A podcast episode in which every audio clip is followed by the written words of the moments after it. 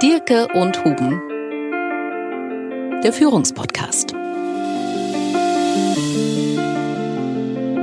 Die allererste Aufgabe von Politik in dieser Phase ist, diszipliniert darüber nachdenken, was ist hier eigentlich passiert und was müssen wir diszipliniert tun, um uns in der Zukunft vor solchen Krisen besser zu schützen. Die kurzfristigen Folgen werden immer überschätzt und die langfristigen Folgen von Krisen werden unterschätzt. Man begnügt sich dann mit dem Managen der Akutphase und dann wird schon alles wieder gut. Wenn Demokratien in der Minderheit sind, dann müssen sie sich in die Lage versetzen, das gesamte Repertoire von Macht einzusetzen. Und das ist sowohl Softpower, also der Wille zur Kollaboration und zur Zusammenarbeit, es ist aber eben auch Hardpower, der Wille zur Konfrontation. Politiker müssen den Mut haben, eine gemeinsame Vision unserer Gesellschaft im Innen und im Außen zu erarbeiten, gemeinsam zu entwickeln. Also ein gemeinsames Grundverständnis dessen, worauf wir uns als Gesellschaft in der Zukunft verpflichten. Wir müssen uns selber dieses disziplinierte Denken und das disziplinierte Umdenken das müssen wir von uns selber erwarten und müssen wir uns auch selber zumuten. Also damit sind wir irgendwie auch alle in der Pflicht äh, und nicht nur die Politiker, die angeblich dafür gewählt sind. Die Kernherausforderung ist also, was macht die Politik aus dieser Krise? Und die zweite große Frage ist, und was machen wir daraus?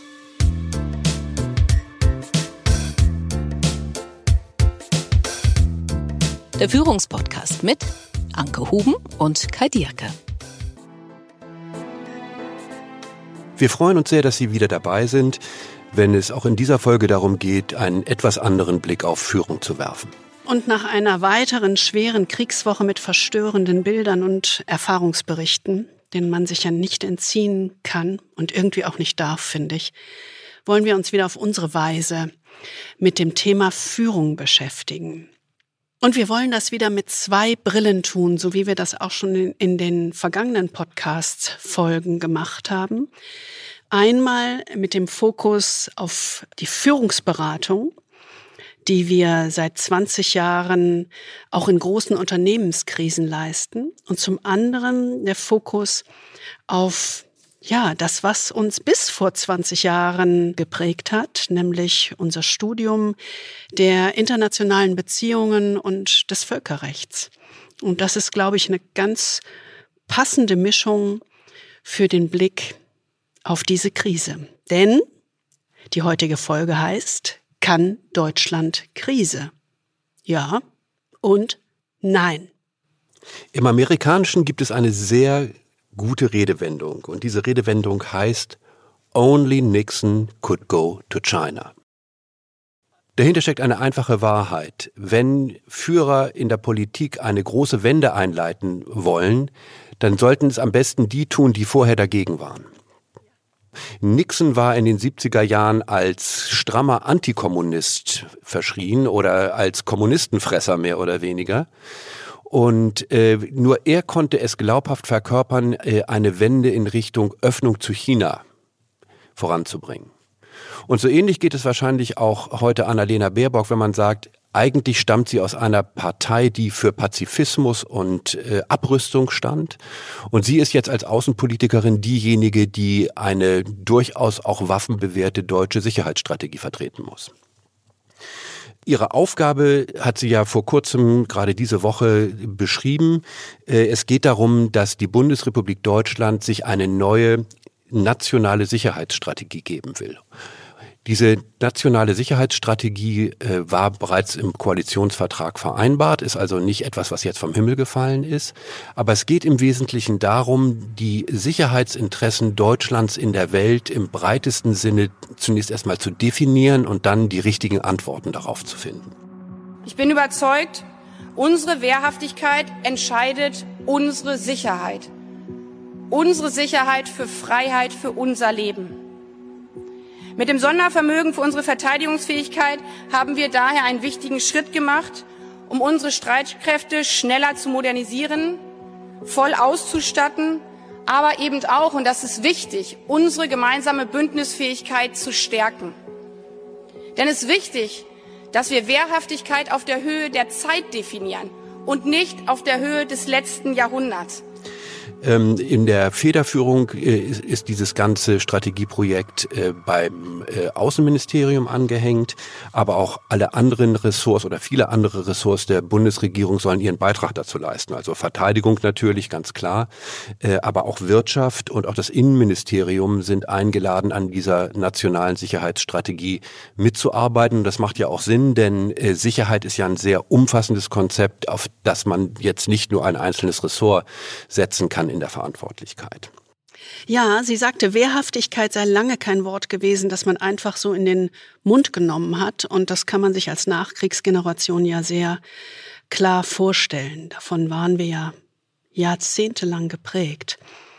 Sie meinte, es ginge darum, Wehrhaftigkeit neu zu definieren. Also aus ihrer Sicht besteht die Sicherheit der Freiheit unseres Lebens erstens aus dem Schutz der körperlichen Unversehrtheit, zweitens aus der Bewahrung der Freiheit und drittens aus der Sicherung der Grundlagen des Lebens. Also Außenpolitik ganz eng verbunden mit Verteidigungspolitik, mit Energiepolitik, mit Innenpolitik, also wirklich übergreifend über die verschiedenen Ressorts. Und sie forderte eine ehrliche Debatte bei allem grundsätzlichen Willen zur Abrüstung. Das ist natürlich eine interessante Formulierung. Ne? Mhm. Also normalerweise war ja Abrüstung immer fast ein unbedingtes Ziel. Mhm. Und jetzt spricht man auf einmal von grundsätzlichem Willen zur Abrüstung aber eine ehrliche Debatte und das heißt wahrscheinlich auch eine sehr ehrliche und klare Auseinandersetzung mit allem, was militärische Optionen in der Außenpolitik bedeutet. Und im erweiterten Verständnis eben auch, ne? so wie wir das eben genau. skizziert haben. Und das ist ein langer und schwieriger Weg in, in ganz vielerlei Hinsicht. Denn die Ambition ist gut, aber die Umsetzung, wird die auch so funktionieren? Das ist genau sozusagen der Aufhänger für unsere heutige Podcast-Folge. Denn Sie erinnern sich in der Podcast-Folge Krieg in Europa im Westen nichts Neues haben wir uns gefragt, was die Zeitenwende durch Putins Angriffskrieg in der Ukraine für uns alle, also für unsere Politiker, eine ganze Generation bedeutet.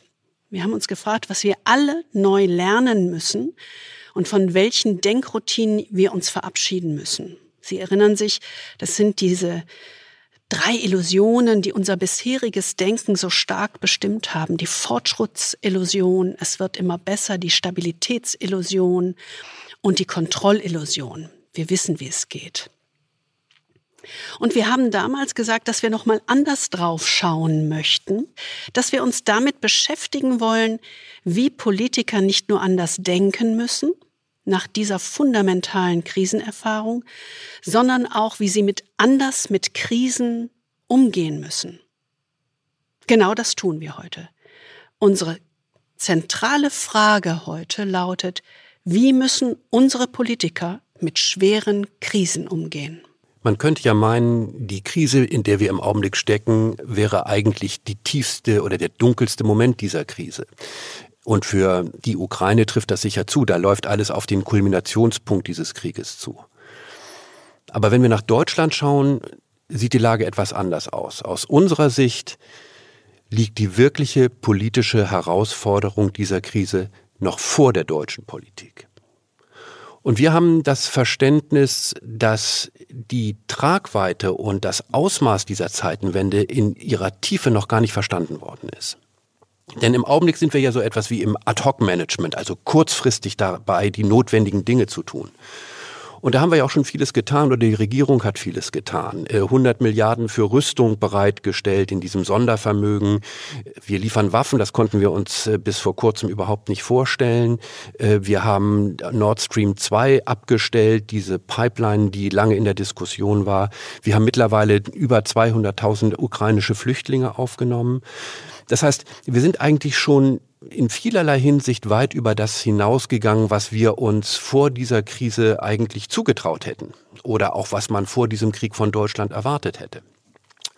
Und das war oftmals zögerlich und manchmal nicht ganz vorne dabei, aber es ist zumindest doch sehr viel mehr, als man ursprünglich erwarten konnte. Und das darf man auch nicht unterschätzen.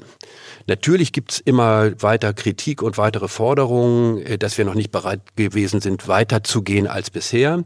Aber immerhin, äh, glaube ich, ist das schon mal ein sehr, sehr wichtiger Schritt gewesen, in dieser akuten Krise die wichtigsten Dinge zu tun. Aber das dicke Ende kommt erst noch. Denn es geht ja nicht nur darum, die Krise zu überstehen, sondern auch und vor allem darum, die nächste Krise zu vermeiden und besser darauf vorbereitet zu sein.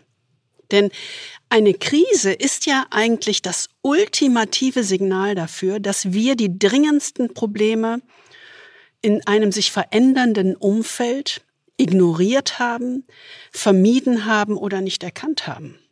Das sieht man ja auch ganz klar bei dieser schwierigen Krise in der Ukraine oder um die Ukraine mit der westlichen Politik der schleichenden NATO-Osterweiterung, der einseitigen Energieabhängigkeit. Also da sehen wir ja, dass wir Signale oder ein sich veränderndes Umfeld schlicht und einfach ignoriert haben. Ja, oder auch die Politik Putins bis dahin. Ne? Also es ja, ist ja, genau. wir haben einfach nicht hingeguckt. Also die wirkliche Herausforderung ist aus unserer Sicht, neben der aktuellen Akutphase der Krise die nachfolgende sogenannte adaptive Phase der Krise. Das ist die eigentliche Lernphase.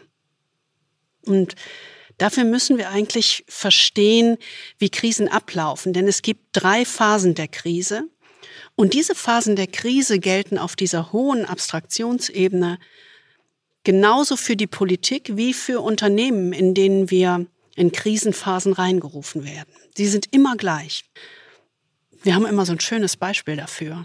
Das schöne Beispiel, an dem wir unseren Klienten immer die Entfaltung und die Dynamik einer Krise erklären, ist der Herzinfarkt. Das beginnt ja meistens irgendwie damit, dass man sich irgendwie unwohl fühlt, dass man irgendwie sich schwach fühlt, dass man vielleicht ein Stechen in der Brust hat ab und zu mal, aber nicht zu schlimm. Atembeschwerden. Bisschen, bisschen kurzatmig vielleicht und ab und zu kommt vielleicht mal irgendwie so ein, so ein merkwürdiges, dumpfes Gefühl im Arm hinzu.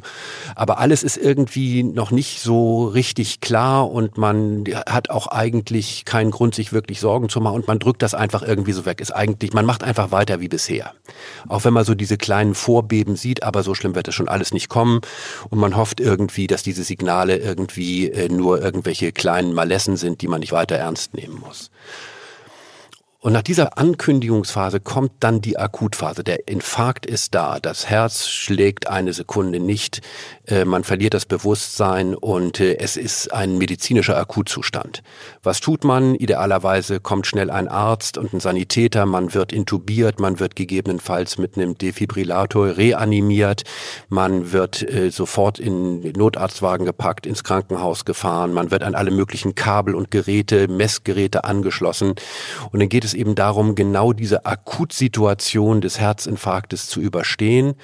Und meistens ist das ja dann verbunden, dass irgendwelche Operationen am Herzen durchgeführt werden, wie Stents zu setzen oder irgendwie sowas, ein Bypass, um, ein genau. Bypass, um äh, die akute Unterversorgung in irgendeiner Art und Weise zu überbrücken. Man kann sich dagegen nicht mehr sträuben. Es ist jetzt der Ernstfall, es ist der Ausnahmezustand und alles konzentriert sich darauf, diesen Ausnahmezustand zu überwinden und zu überleben. Und natürlich hat in dieser Phase besonders der Arzt die Verantwortung, äh, dazu beizutragen, dass diese Akutsituation überwunden wird. Aber wenn man es jetzt mal ernst anschaut, ist es ja nicht das Ziel in einer solchen Krise, dass der Patient überlebt. Das ist nur ein Ziel, sondern es kommt vor allen Dingen darauf an, dass der Patient nach der Krise weiterhin ein gutes Leben führt und gegebenenfalls auf weitere Krisen oder Anfälle besser vorbereitet ist. Mhm, und dann geht die Verantwortung vom Arzt auf den Patienten über. Genau, und das ist genau diese Phase, die wir die adaptive Phase nennen. Und in dieser adaptiven Phase kommt es eben ganz stark darauf an, dass man sein Leben neu lernt und sein Denken und Handeln auf diese neue Situation ausrichtet. Das heißt, es geht nicht einfach weiter wie bisher, der gute Rotwein, die Zigarre und äh, möglichst wenig Bewegung und viel Arbeiten und so weiter, sondern es geht darum, sein Leben und seine Einstellung zum Leben zu verändern. Es geht darum zu sagen, ich muss auf mich aufpassen, ich muss äh, gegebenenfalls meinen Stress systematisch abbauen, ich muss weniger arbeiten, ich muss mehr Sport machen, ich muss auf bestimmte Dinge verzichten, die mir vorher lieb und teuer waren. Ich muss eigentlich mein Denken und Handeln auf diese neue Situation ganz neu ausrichten und auch auf manche Dinge verzichten und mir manche Dinge zumuten, über die ich mir vorher überhaupt keine Gedanken gemacht habe und die mich jetzt in diesem neuen Leben auf eine ganz andere Stufe heben.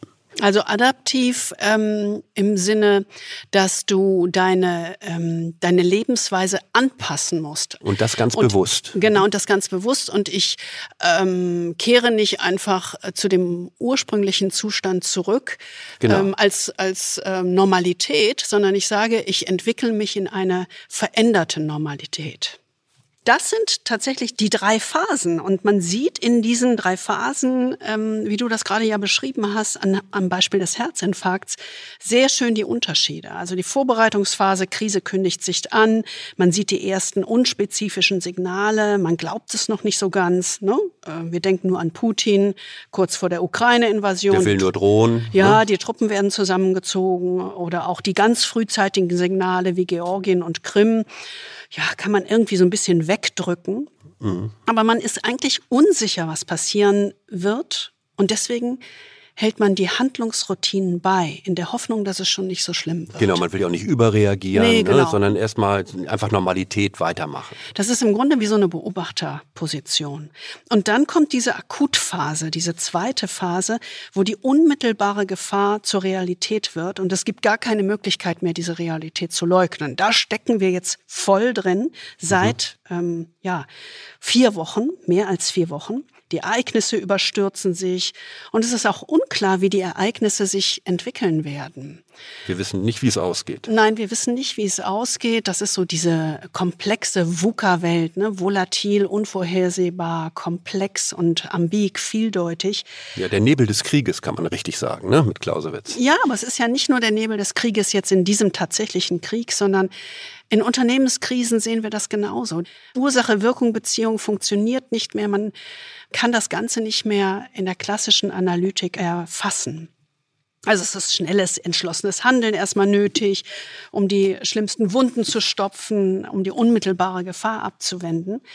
Und man versucht mit diesem erfahrungsbasierten Routinehandeln hier kurzfristig die Situation in den Griff zu bekommen. Das, was wir, das haben wir, glaube ich, schon mal genannt, technische Lösungen nennen, ja, die man ohnehin im Repertoire hat. Das ist die zweite Akutphase. Wir erinnern uns an den Herzinfarkt, ganz klar vor sich zu sehen oder ganz einfach nachzuvollziehen. Und dann kommt die dritte Phase. Und das ist diese adaptive Phase oder Anpassungsphase. Ja, oder Lernphase idealerweise Lernphase. Ne? Denn in dieser Phase geht es ja darum, im Grunde das Wiederauftreten einer ähnlichen Krise dauerhaft zu verhindern oder sich zumindest besser darauf vorzubereiten. Aber das ist eben schwierig, denn diese unmittelbare Gefahr ist ja abgewendet, aber die zugrunde liegenden Ursachen bleiben weiter bestehen. Ne? Und deswegen bleibt auch diese fundamentale Unsicherheit, man ignoriert sie dann sehr gern. Äh, und man will vor allen Dingen angesichts der überwundenen Gefahr möglichst schnell wieder so eine Art Normalität herstellen diesen ganzen Stress loswerden und, äh, und in irgendeiner Art und Weise wieder zum normalen Leben zurückkehren, weil keiner kann ja auf Dauer in so einer Art Ausnahmezustand leben. Hm, aber gerade in der Politik, wo wir jetzt draufschauen, ist genau das eigentlich die schwierigste Phase. Denn natürlich wollen Politiker und Bürger sich nicht unbedingt den harten und unbequemen Fakten stellen und wollen sich auch den zugrunde liegenden Ursachen nicht wirklich zuwenden. Äh, denn das würde ja bedeuten, dass man seine ursprünglichen Glaubenssätze und Überzeugungen in Frage stellen müsste. Also zum Beispiel der Glaube an eine friedliche Welt. Äh, alles, was wir dort im Augenblick sehen, widerspricht dem. Und das muss man fundamental in Frage stellen. Das heißt, man muss wirklich auf diese, wie du es gesagt hast, auf diese adaptive Arbeit fokussieren, also eine Anpassungsleistung erbringen und diese zugrunde liegenden Ursachen erkennen und gegebenenfalls schwierige Entscheidungen treffen, damit sich das Ereignis nicht wiederholt. Ja, und das ist anstrengend. Da muss jeder raus aus der Komfortzone, vielleicht auch alte Glaubenssätze äh, über Bord werfen, hinterfragen. Und das ist ein sehr langwieriger Prozess. Sowas geht ja nicht von heute auf morgen. Das kann man sich bei dem Herzinfarktbeispiel auch sehr gut vorstellen, dass du damit wirklich persönlich gefordert bist mhm. und dass das eigentlich ein dauerhafter Prozess ist. Und das bedeutet eben so einen dauerhaften Stress irgendwie und gegebenenfalls auch sowas wie Zumutungen und Verluste. Ja, man muss bestimmte Dinge aufgeben. Und, und Menschen hassen eben Zumutungen und Verluste. Und deswegen ist es natürlich auch für Politiker und Menschen schwer, sich nach dieser überstandenen Phase, wo man eigentlich aufatmen will, nach dieser Akutphase, dann nochmal wieder die Kraft zu nehmen, sich auf diese adaptive Phase zu konzentrieren. Aber das ist eben genau das Entscheidende, denn genau diese Anpassungsphase verlangt eben ja nicht nur entschlossenes Handeln und kurzfristige Aktionen von der Politik, sondern sie verlangt eben von uns allen, die wir damit drinstecken, dass wir im Grunde Teil dieses Prozesses des Lernens und des Anpassens werden. Das heißt, das kann man nicht einfach an die Politik irgendwie delegieren, sondern wir müssen uns selber in die Pflicht nehmen, unseren Teil dazu beizutragen, unsere eigenen Denkmuster zu befragen. Mhm. Ja, und das ist eigentlich das Wesen der Krisenbewältigung, dass die erste Erkenntnis darin besteht, dass technische, schnelle, reaktive Lösungen zwar notwendig sind, um die unmittelbare Gefahr zu mindern, aber für die dritte Langfristphase der langfristigen Entwicklung ganz andere innovativere Ansätze gefordert sind. Und auch ein, ein echtes Durchhaltevermögen. Ja, ich meine, uns wirklich die Frage zu stellen, was müssen wir neu lernen und welche Zumutungen sind wir auch bereit auf uns zu nehmen. Mhm. Und äh, natürlich, wenn man im, auf diese Krisenphasen schaut, ist es so, die Akutphase, in der wir im Augenblick gerade sind, die ist eigentlich so zynisch das klingt, für Manager in Politik und auch in Unternehmenskrisen, diese, diese Akutphase ist eigentlich die einfachere. Das äh, klingt auf den ersten Moment paradox, aber es ist so. Sie ist deswegen einfacher zu bewältigen und ist auch einfacher zu führen in dieser Phase, weil einfach zwei Dinge zusammenkommen. Das eine ist, es kommt auf schnelles Handeln an äh, und du kannst im Grunde auf dieses Repertoire von Lösungen zurückgreifen. Also wie wir es jetzt in der Krise sehen, wir nehmen erstmal viel Geld in die Hand, 100 Milliarden. Ja, das ist ja so wie so ein Reflex. Ähm, und, und, und das ist aber etwas, was eben nur einen Teil der Lösung ausmacht. Ja, und das andere ist im Grunde, dass die Bevölkerung ähm, ja auch schnelles Handeln von der Politik erwartet. Ne? Mhm. Also es ist mhm. dieser dieser Blick nach oben, sozusagen die politischen Autoritäten müssen jetzt handeln, dann stehst du zusammen ähm, im Vergleich zu üblichen Situationen, erfährt die Politik Zustimmung und wird nicht ständig in Frage gestellt. Im Gegenteil, die äh, Bevölkerung fordert ja sogar mehr als das, was die Politik im Moment bereit ist zu tun. Ja, in Akutphasen sind wir bereit, uns vieles aufzubürden mhm. äh, und, äh, und auch Autorität anzuerkennen. Wir versammeln uns im Prinzip hinter unseren Anführern. Ja. Und die, die Akutphase ist ja auch so etwas wie ein Moment der Exekutive. Also es ist kaum Zeit für eine große gesellschaftliche Diskussion über die richtigen Schritte. Selbst das Parlament wird ja zum Teil nicht gefragt, weil alle darin weitgehend einig sind, dass jetzt schnell gehandelt werden muss. Not kennt kein Gebot. Ne? Damit genau. ist man bereit, ähm, auch die eigenen Ansichten und Einstellungen zumindest kurzfristig über Bord zu werfen. Zumindest mal für einen Moment in den Kühlschrank zu legen, äh, um sie dann später wieder hervorzuholen. Und der kritische Punkt ähm, in diesen Krisenphasen, und das erleben wir in unserer Arbeit immer wieder, ist der Moment, wenn die akute Phase so schleichend in die nachfolgende adaptive Phase übergeht. man kann nie genau festhalten, wann das genau ist und wie das definiert sein kann. Es gibt keinen Übergangspunkt. Kein Kipppunkt eigentlich. Nee, ne? sondern es ist wie so ein Prozess. Ne? Und das macht das Erkennen so schwierig. Und in diesem Übergang ändert sich dann alles fundamental. In dieser Übergangsphase ändert sich die Aufgabe und die Herausforderung für Politiker völlig. Ja, also in der Akutphase steht man zusammen und man weiß, es ist ein Ausnahmezustand. Aber wenn man aus dieser Akutphase rauskommt, ist auf einmal die Tendenz wieder da, dass alle zum alten Normal zurück wollen. Ja, wir wollen wieder in diese stabile, normale, routinierte Verhaltensweise hineingehen, die wir eigentlich immer gern gehabt haben. Also eigentlich wollen wir die Krise am liebsten vergessen.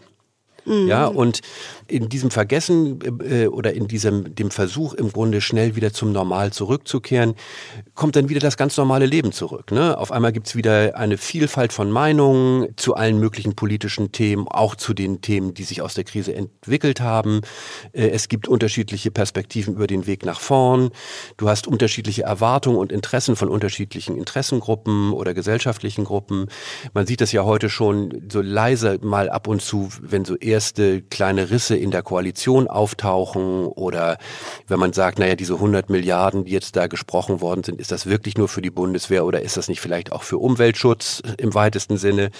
Ähm, also das Ganze ist so, dass dann wieder aus dieser, aus dieser fast verkrampften Situation des Ausnahmezustands die Normalität eintritt mit ihrer ganzen Vielfältigkeit und ihrer ganzen Komplexität. Mhm ähm, mit und den ganzen unterschiedlichen Perspektiven, die damit verbunden sind. Das ist eben genau der Punkt, wo Politiker äh, und Führungskräfte eben den Schritt machen müssen, dass sie sagen, in dieser Situation muss ich mir folgende Aufgabe stellen. Ich darf nicht mehr nur die Erwartungen meiner Leute erfüllen. Das ist ja das, was ich üblicherweise als Politiker tue sondern ich muss diese Erwartungen neu gestalten und vorausdenken. Ich muss im Grunde wie so eine Art, ich sage jetzt mal bewusst, erzieherischen Aspekt haben oder nach vorne denkenden Aspekt. Also in dieser dritten Phase geht es eigentlich um einen gesellschaftlichen Diskurs über Grundsatzfragen. Genau. Und dafür braucht es genügend Zeit und genügend Aufmerksamkeit, um diese Fragen wirklich zu diskutieren, auszudiskutieren und gemeinsam einen Weg nach vorne zu definieren. Eine strategische Perspektive auf die Zukunft, nicht mhm. nur von heute auf morgen. Ja, und warum schauen wir genau da drauf, auf diese dritte Phase, die eigentlich auch mit der Ankündigung der nationalen Sicherheitsstrategie oder auch mit der Wende in der Energiepolitik äh, schon eingeleitet ähm, ist, diese dritte Phase. Das ist auch hier schon schleichend spürbar, finde ich. Warum gucken wir da so drauf? Weil genau diese dritte Phase ist in Deutschland in den vorangegangenen Krisen nicht gut gestaltet worden. Deutschland ist es nicht gelungen, diese dritte Phase in den großen vorangegangenen Krisen mitzuprägen.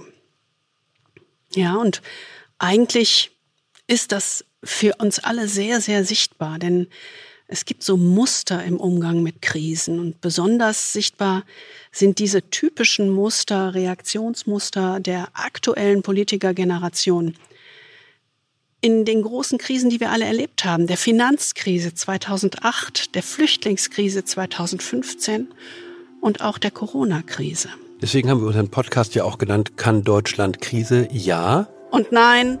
Ja, vielleicht in der Akutkrise, in der Akutphase, aber nein in dieser dritten adaptiven Phase, die eigentlich entscheidend ist. Und das ist einfach extrem nachzuvollziehen, wenn man diese Krisen sich einfach mal anschaut.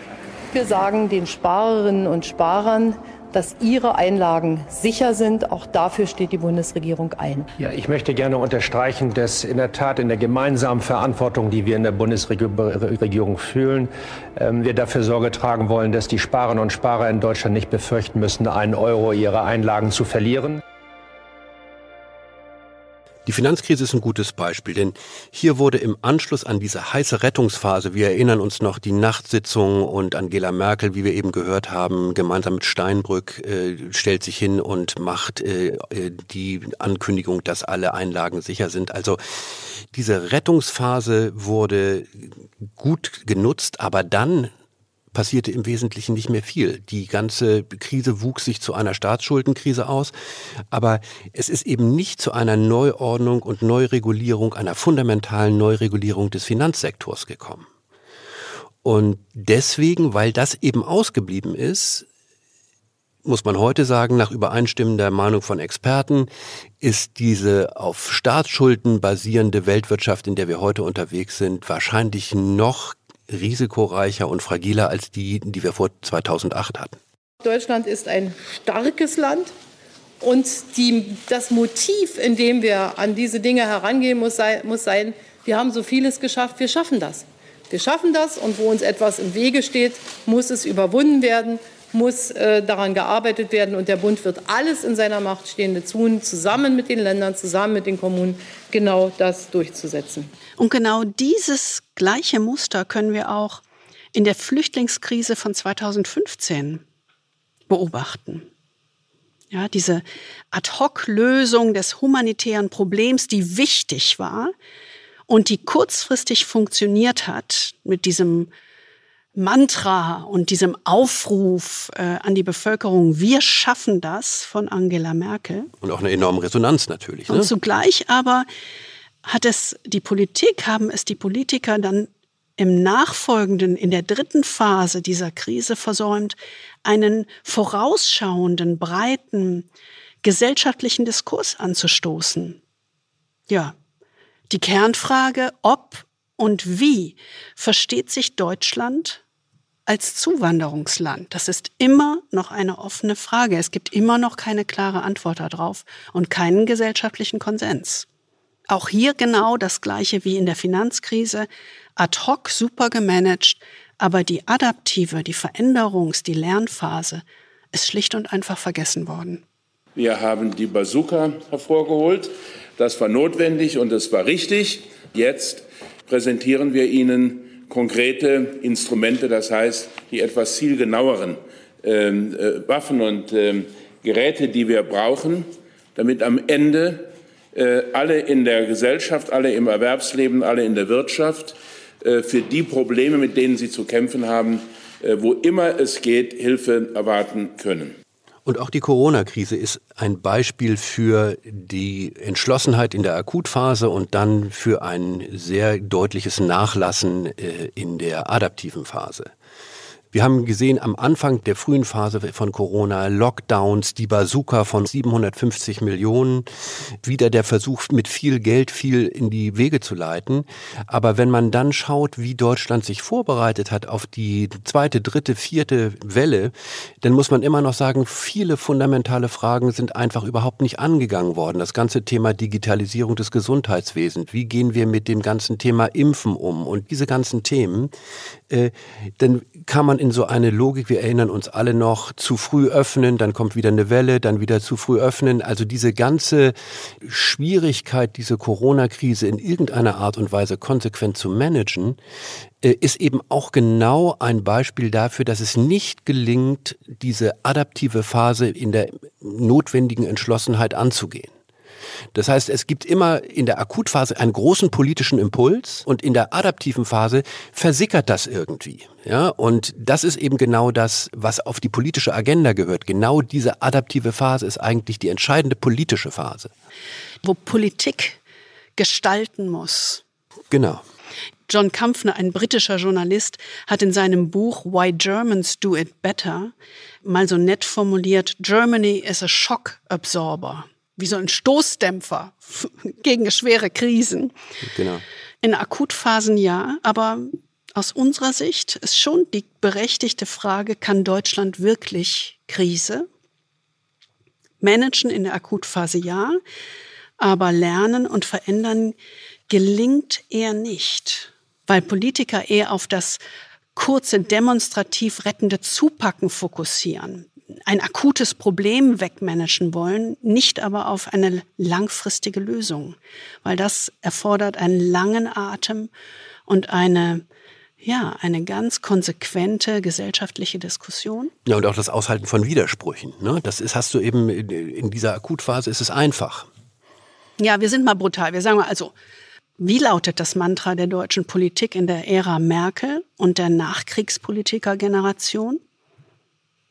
Mäßigung, Pragmatismus, Alternativlosigkeit, Normalität.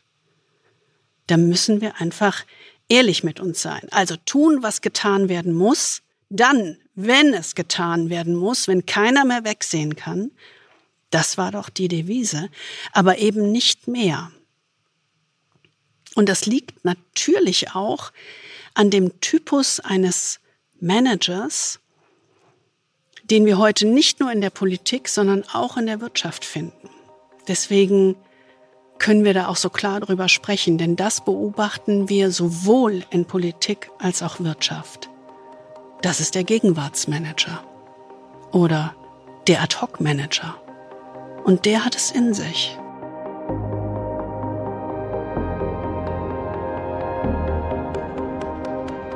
Das ist so ein Typus des Politikmanagers. Und was zeichnet ihn aus? Also ihn zeichnet aus oder ihn kennzeichnet, dass er Krisen oder Probleme rein reaktiv managt. Das heißt, er reagiert erst in dem Moment, in dem das Problem absolut nicht mehr zu ignorieren ist.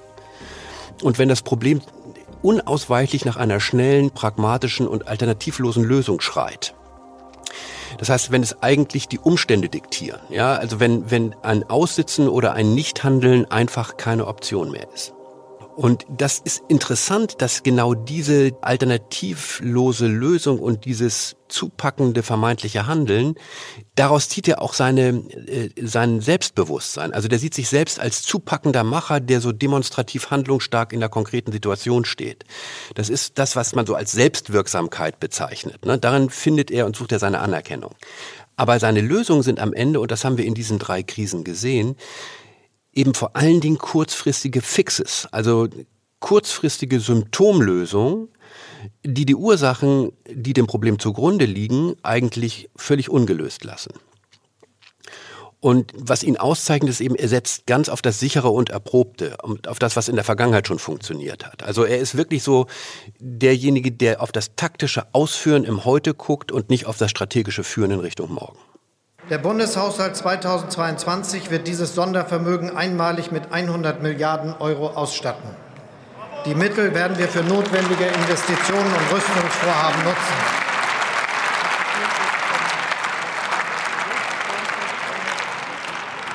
Wir werden von nun an Jahr für Jahr mehr als zwei Prozent des Bruttoinlandsprodukts in unsere Verteidigung investieren.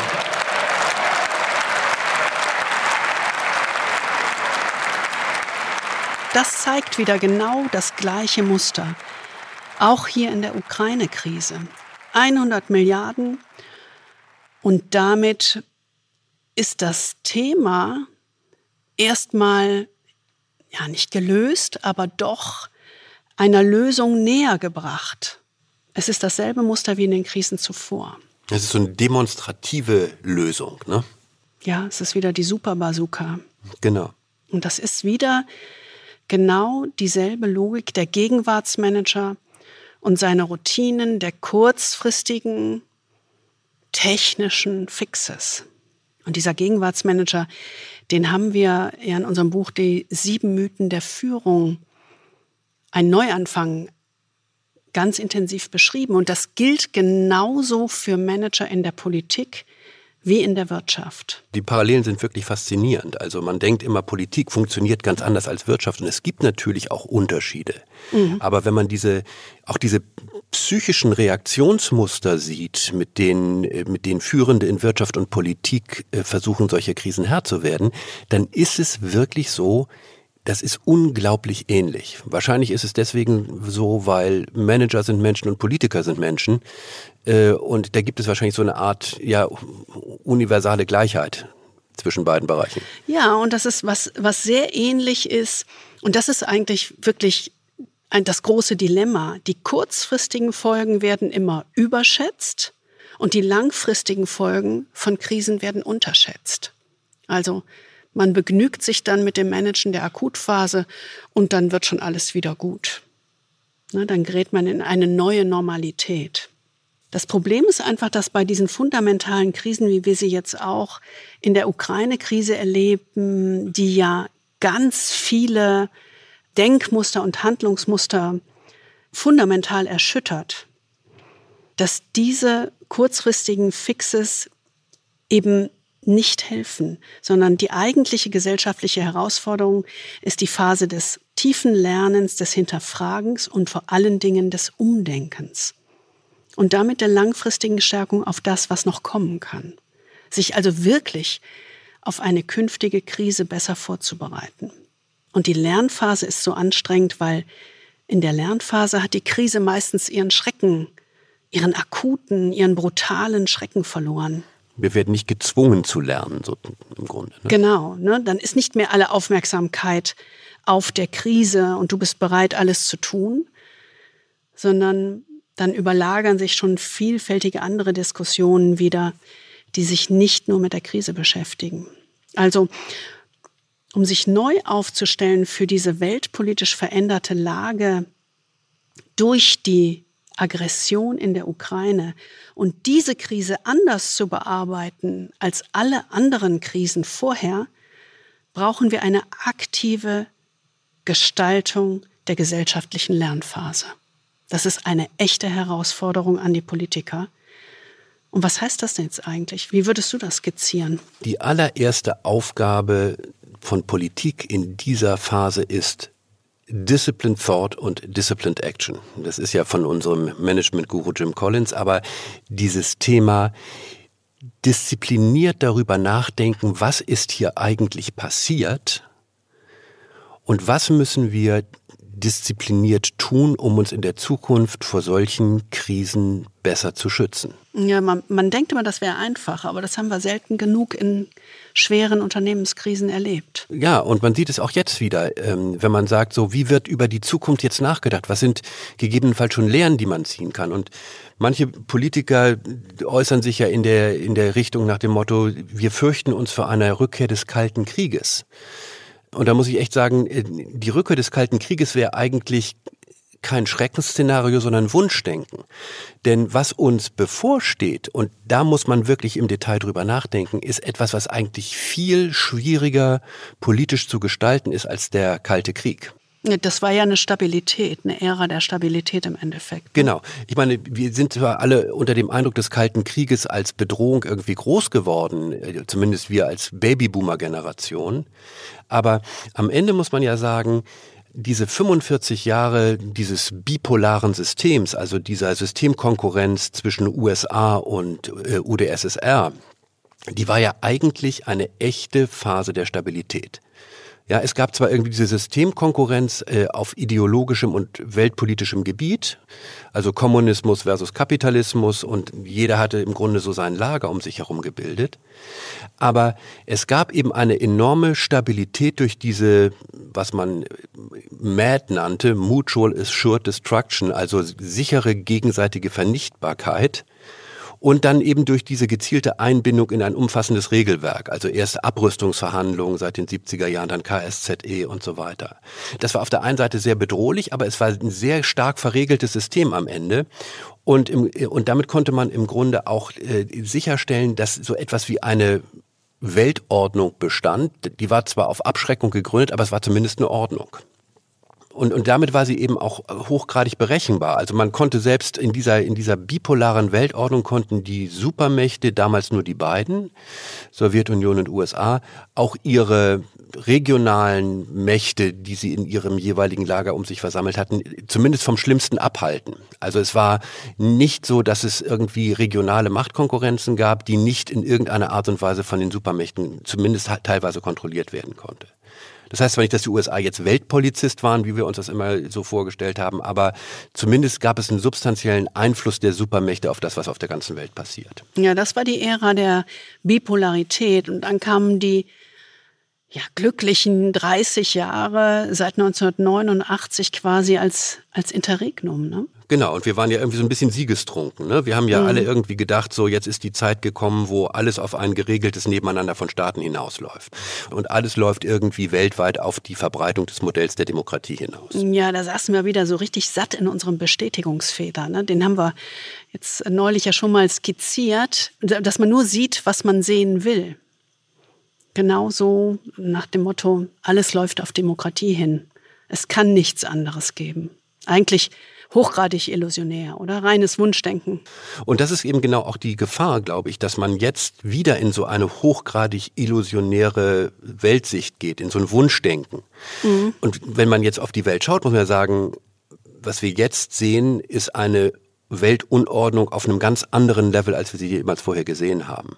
Ne? Denn wenn wir auf China schauen, auf Russland schauen, dann sehen wir im Grunde eine Rückkehr zu einer Welt mit autokratischen Großmächten, ja, und jeder mit imperialem Anspruch.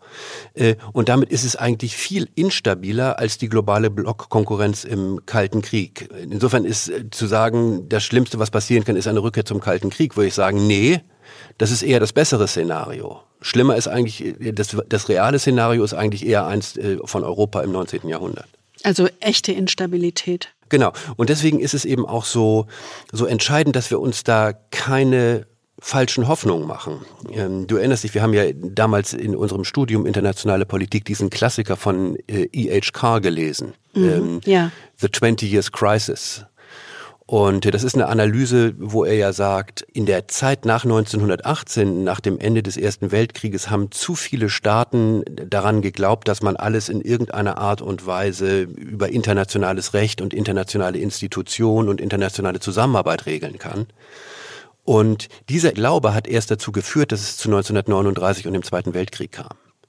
Die Leugnung der Tatsache, dass militärische Macht eine große Rolle spielt, führt eigentlich dazu, dass es dann zu solchen Kriegsausbrüchen kommt. Wenn wir uns das jetzt vorstellen und einfach mal diszipliniert darüber nachdenken, dann ist das eine echte Herausforderung für die politischen Führungskräfte Deutschlands. Genau in dieser Situation muss sich Führung als Führung quasi beweisen. Was heißt denn eigentlich Führung? Führung heißt doch, Menschen zu helfen, sich wirklich tiefgreifenden Herausforderungen zu stellen im Denken und Handeln und die richtigen großen Fragen zu stellen und darüber eine, ja, auch vielleicht eine Destabilisierung, eine Desillusionierung herbeizuführen ähm, und das auszuhalten.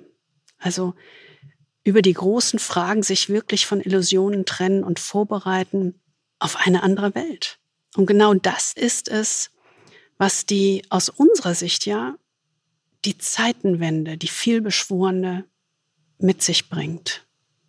Das ist ein Paradigmenwechsel auch für die Rolle von politischen Führungskräften oder Politikmanagern, wie wir sie nennen, in Deutschland. Die Zeitenwende ist eben genau nicht nur, dass wir jetzt bereit sind, 100 Milliarden für Rüstung auszugeben, sondern die Zeitenwende ist etwas viel Grundlegenderes. Und wenn man sich das mal so von der globalen Perspektive heraus anschaut, dann gibt es ja ein paar Punkte, die sehr deutlich machen, was diese Zeitenwende eigentlich im Kern bedeutet. Und diese Zeitenwende, das ist genau der Rahmen für die dritte Phase der Krise. Exakt. Auf diese Zeitenwende muss diese dritte Phase zugeschnitten sein. Mhm. Und was ist das, was diese, die Zeitenwende äh, auf der weltweiten Ebene kennzeichnet? Der erste Punkt ist sicherlich, dass wir anerkennen müssen, dass Demokratien weltweit auf dem Rückzug sind und Autokratien sind auf dem Vormarsch. Das klingt zwar bitter, aber es ist einfach ein Faktum. Äh, die, die meisten Demokratien äh, gab es 2012, äh, da waren es noch 41. Jetzt sind es noch 32 und gerade mal 14 Prozent der Weltbevölkerung leben in demokratisch verfassten Staaten. Und das heißt natürlich, wenn die Demokratien in der Minderheit sind, dann müssen sie sich in die Lage versetzen, das gesamte Repertoire von Macht einzusetzen. Und das ist sowohl Softpower, also der Wille zur Kollaboration und zur Zusammenarbeit. Es ist aber eben auch Hardpower, der Wille zur Konfrontation das wird, wir haben immer sehr viel auf Kollaboration geschaut und haben versucht, Konfrontation irgendwie in die Geschichte zu verbannen. Aber das funktioniert nicht. Ja, irgendwie, mir kommt gerade wirklich äh, vielleicht eine, eine krude Analogie oder ein kruder Vergleich, aber ganz ehrlich, von hochperformanten, hochleistungsfähigen Führungskräften an der Spitze von Unternehmen erwarten wir doch genau das, dass sie die mhm. Vielfalt mhm. des Repertoires bedienen können. Richtig. Also im Endeffekt schon so etwas wie Soft Power und Hard Power. Also Absolut. Ist gar nicht so krude. Den, ne, sowohl das partizipative Führen als auch das dominante, ähm, äh, klare Richtung vorgeben führen. Also äh, einfach eine Vielzahl von Führungsmustern beherrschen. Das ist das, was wir von Top-Führungskräften erwarten, damit sie in der aktuellen Situation flexibel reagieren können und sich stretchen können in verschiedenste Muster. Und genau das hast du gerade beschrieben. Es geht eben nicht nur darum, die weißen Tasten zu spielen, sondern auch die schwarzen Tasten zu spielen. Ja, ne? die, die, ganze so die, die, ganze, ganze Klaviatur, sag ich Die ganze Klaviatur oder, oder ja. mit Michael Jackson Ebony and Ivory. auch schön. Nee, aber genau darum geht es. Ähm, der zweite Punkt, und das ist, glaube ich, auch eine ganz bittere Einsicht, ist, die Welt der Autokratien gehorcht nicht rationalen Denkmustern. Also rationalen Denkmustern die wir im, Westen, westlichen Sinne. Also Genau. ne, es hat natürlich genauso eine Rationalität, nur ist die in der eigenen Historie und der eigenen Kultur etc. begründet. Das ist auch wieder sehr mit Menschen vergleichbar. Also es gibt nicht so etwas wie abstrakte Interessen, äh, auf die man sich verlassen kann, um in irgendwie zu einem zu einem immer gedeihlichen Austausch zu kommen, sondern du hast du erinnerst dich an, an den Nahen Osten äh, äh, und das sehen wir jetzt überall auf der Welt. Autokratien handeln eben aus irrationalen Motiven wie Stolz, Ehre, Verletzung, Drang nach Anerkennung. Denk an Saddam Hussein mit seinem äh, arabischen Nationalismus. Und das sind eben Dinge, die können wir, da können wir nicht mehr sagen, das findet irgendwo da draußen statt, sondern tatsächlich findet so etwas direkt vor unserer Haustür statt. Ja, und dazu gehört ja auch, dass man üblicherweise denkt, du handelst nicht zu deinem eigenen Schaden.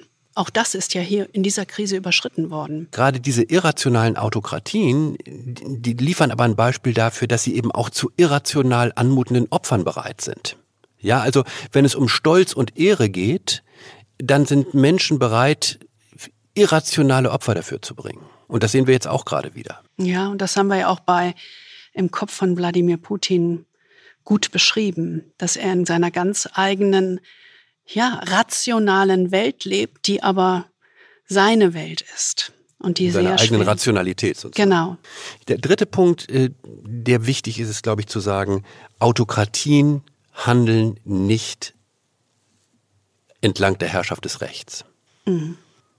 Autokratien sind Rechtsbrecher. Und zwar sieht man das ja nach innen ohnehin. Sie halten sich nicht an Menschenrechte, nicht an Rechtsstaatlichkeit und so weiter. Äh, Und das kann man immer noch sagen, okay, das ist im Prinzip, äh, in- sind innere Angelegenheiten, in die mischen wir uns nicht ein. Aber was wir anerkennen müssen, und das sehen wir jetzt wieder, dass sich äh, Autokratien eben auch international nicht an die Herrschaft des Rechts halten. Oder nur selektiv. Also Putin äh, hält sich zwar an das Recht im Sinne von, ich schicke euch weiter Öl, dafür bekomme ich genug Geld, aber völkerrechtliche Grundlagen, und zwar sowohl Angriffskrieg als auch dieser menschenverachtende Vernichtungskrieg, den er im Augenblick in der Ukraine äh, führt, da ist nichts, was an internationalem Recht das auch nur ansatzweise rechtfertigen würde. Und er schert sich überhaupt nicht drum. Ja, aber interessanterweise versucht er das ja in seinem, in seiner Story, in seinem Narrativ anders zu begründen. Warum er einmarschiert, warum er diese Vernichtung machen muss. Ja, weil er sich ja selbst bedroht sieht. Also, man könnte schon sagen, irgendwie handelt er doch in diesem Kontext, aber er definiert es einfach komplett für sich um. Ja gut, ich meine, wenn du Aggression zur Verteidigung äh, äh, deklarierst, ja, und äh, äh, Völkermord zur Entnazifizierung, dann kannst du natürlich sagen, das, das folgt irgendeinem Rational, aber es ist natürlich äh, völlig absurd. Das ist, äh, ist fast eine Pervertierung dieses, dieses internationalen. Ja, das macht er auch sicherlich äh, nach innen, ne, um seine Ja. eigene Bevölkerung, äh, ich sage das jetzt mal, zu befrieden oder auf seine Seite zu bekommen. Aber was wir deswegen eben anerkennen müssen, ist, wenn man diesem Gedankengang so weit folgt, ist, dass wir, und das ist, wäre mein vierter Punkt, dass wir sagen, wir stehen eigentlich an einer Frontlinie zwischen einer Welt, in der die Kraft des Gesetzes regiert, und einer Welt der Gesetzlosigkeit. Das ist so ein bisschen so eine Formulierung von Madeleine Albright, der früheren äh, äh, US-Außenministerin. Aber das ist genau der Punkt. Also die Grenzlinie verläuft nicht mehr zwischen Kapitalismus und Kommunismus oder in irgendeinem ideologischen Raum, sondern zwischen den Staaten, die sich an die Herrschaft des Rechtes halten und denen, die sich nicht dran halten. Das ist natürlich im Grunde die Beschreibung eines permanenten Ausnahmezustands. Ne? Also wenn jeder eigentlich damit rechnen muss, dass sich das andere das Recht brechen, dann ist es im Prinzip ein permanenter Ausnahmezustand. Und diese und, und unsere westlichen Politiker und Gesellschaften haben es einfach verlernt, mit diesem Ausnahmezustand zu leben. Und sich eben auch klar zu machen, dass wir sowohl zur Konfrontation bereit sein müssen, wie auch zur Kollaboration. Also immer dieses beides, ne? Schwarz und Weiß. Und das ist, glaube ich, etwas, was wir weitgehend äh, verlernt haben oder auch verdrängt haben. Also wir müssen uns auf massive Instabilität einstellen. Ich meine, das, diese Jahrzehnte des Vertrauensaufbaus, die sind ja einfach dahin. Ja. Und das hat Konsequenzen für sozusagen das eigene Bewähren, nenne ich das jetzt mal, oder die eigene, äh, das eigene Aufstellen gegen solche künftigen Krisen. Das sind Elemente einer Zeitenwende, auf die wir uns vorbereiten müssen als Gesellschaft. Das ist so. Und deswegen erwarten wir eigentlich ja von Politikern genau dasselbe, was wir auch von Topmanagern in Krisenzeiten, in schweren Unternehmenskrisen erwarten, nämlich, dass sie nicht im Gegenwartsmanagement stecken bleiben, wie wir das so oft in den Krisen vorher erlebt haben, sondern ja, dass sie die Akutphase managen und die Lernphase gestalten. Also ein Diskurs in der Gesellschaft über die Transformation, über die Veränderung von Einstellungen, von Glaubenssätzen, von Verhalten anstoßen und durchhalten. Das ist eigentlich das, was wir bei unseren Klienten klassisch als Transformationsmanagement bezeichnen. Ne? Auch das ist ja sehr parallel. Führung also, in der Transformation eigentlich. Ne? Mhm. Was ist das Zukunftsbild, wo wir hinwollen? Ähm, was ist das Gute daran und was für Opfer und Zumutungen müssen wir bereit sein, dafür in Kauf zu nehmen? Ne? Mhm. Ja, es ist sehr vergleichbar, natürlich viel existenzieller hier, das ist überhaupt keine Frage. Aber die Logik von Krisen und die Logik des Krisenmanagements, was wir eigentlich erwarten müssen, ist durchaus vergleichbar. Also nicht eine Illusion vorgaukeln, dass es eine Rückkehr in die Normalität gibt wie vorher und nicht nur einfache, schnelle Lösungen produzieren, sondern eine breite Diskussion führen und damit auch sehr unterschiedliche Sichtweisen aushalten. Mhm. Also im Grunde die Gesellschaft in produktiver Spannung halten und produktiven Konflikt über große grundlegende Fragen führen. Und das finde ich einen ganz wichtigen Punkt, diese produktive Spannung. Ne? Wenn wir, wenn wir auf Unternehmen gucken, sagen wir doch auch immer sozusagen, du brauchst ein gewisses Mindestmaß an Spannung, damit Lernen außerhalb der Komfortzone stattfindet. Sonst kommst du in die Zone der Apathie. Du musst das Stresslevel so einstellen, dass es nicht zu wenig Stress ist und nicht zu viel Stress ist. Und zwischen diesen beiden Extremen findet Lernen und Entwicklung statt. Ja, du musst zumuten. Nur über Zumutung bewegst du dich aus der Komfortzone und damit in die Entwicklung. Also Politiker müssen den Mut haben, eine gemeinsame Vision unserer Gesellschaft im Innen und im Außen ja, zu erarbeiten, gemeinsam zu entwickeln also ein gemeinsames Grundverständnis dessen, worauf wir uns als Gesellschaft in der Zukunft verpflichten. Also eben nicht nur die kurzfristige Erleichterung, sondern den langfristigen Erfolg in den Fokus nehmen. Es geht darum, durch den politischen und gesellschaftlichen Diskurs Werte, Einstellungen, Sichtweisen, Haltungen des Einzelnen zu prägen und zu verändern. Und das ist eine große Kraftanstrengung. Das ist eine große Kraftanstrengung und wir müssen ehrlich sein und sagen, diese Zukunftsfragen sind zu wichtig, um sie der Politik zu überlassen. Hm, das ne? stimmt. Ja. Also, sondern eigentlich, eigentlich müssen wir genau diese produktive Destabilisierung von uns selber einfordern und müssen das auch aushalten. Also, also wir können jetzt nicht irgendwie hingehen und sagen, Politik liefert uns irgendwelche Antworten, mhm. sondern, sondern wir müssen uns selber diese, diese, dieses disziplinierte Denken und das disziplinierte Umdenken das müssen wir von uns selber äh, erwarten und müssen wir uns auch selber zumuten. Also damit sind wir irgendwie auch alle in der Pflicht äh, und nicht nur die Politiker, die angeblich dafür gewählt sind. Ja, oder wir müssen sie in die Pflicht nehmen auch. Ja, wir müssen lernen, mit selbst mit Unsicherheit umzugehen und keine einfachen Antworten zu erwarten. Die Kernherausforderung ist also, was macht die Politik aus dieser Krise? Aus dieser schweren Krise, die die weltpolitische Ordnung auf den Kopf stellt. Die eben nicht nur eine militärische und politische und humanitäre Krise ist, sondern auch an unseren tiefsten persönlichen Überzeugungen rüttelt. Und die zweite große Frage ist, und was machen wir daraus? Was muten wir uns zu in dieser dritten Phase? Wir müssen uns ja eingestehen, wenn wir ehrlich sind, und damit beginnt diszipliniertes Denken, wir müssen uns eingestehen, dass wir im Augenblick eine Niederlage erleben. Wir erleben nicht eine existenzielle Niederlage, wie es die Ukraine möglicherweise. Es geht auch nicht um die Niederlage oder den, den Sieger im Krieg. Nein, es geht aber um die Niederlage mit Blick auf die Tatsache, dass wir Putin nicht verhindern konnten. Darin besteht die Niederlage und es gelingt uns bisher nicht, ihn auch nur in die Schranken zu weisen oder sein Verhalten zu ändern. Das ist die Niederlage des Westens, vor der wir stehen. Und die ist besiegelt. Egal Ja, ob der. die ist da. Ne, die ist Ja, da. Es ist ist eine so. Niederlage des Westens gegenüber der putinschen Autokratie. Und da, da kann militärisch noch folgen, was will. Das ist die große Niederlage. Aber das Gute im Schlechten ist, eine Niederlage ermöglicht immer zu lernen.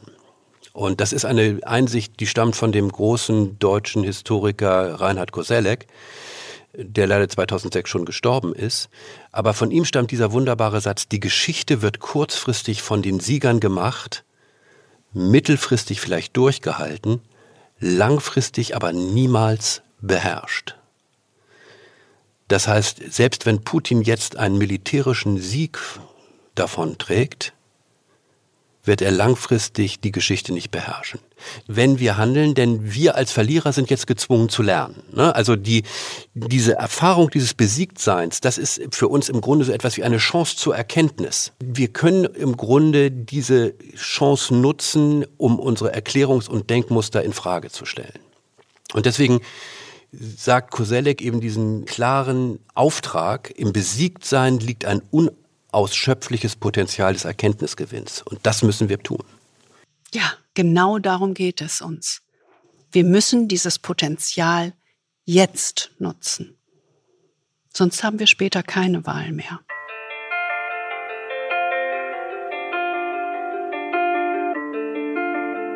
Das war unser Podcast. Kann Deutschland Krise? Ja und nein. Wir hoffen, Sie fühlen sich wie immer nachdenklich und produktiv verunsichert. Und natürlich freuen wir uns auch diesmal wieder auf Ihr Feedback, Ihre Ideen und Ihre Fragen. Und wir wollen wieder wissen, wie schauen Sie eigentlich auf Krisen in Gesellschaft oder in Unternehmen? Was sind Ihre Erfahrungen im Umgang mit großen Krisen? Also mailen Sie uns gerne. Unsere E-Mail-Adresse finden Sie wie immer in den Show Notes und der Beschreibung dieses Podcasts. Wir wünschen Ihnen wie immer, auch in der kommenden Woche, Freude am Führen und sind in der nächsten Woche wieder für Sie da. Nächsten Donnerstag. Wir freuen uns auf Sie.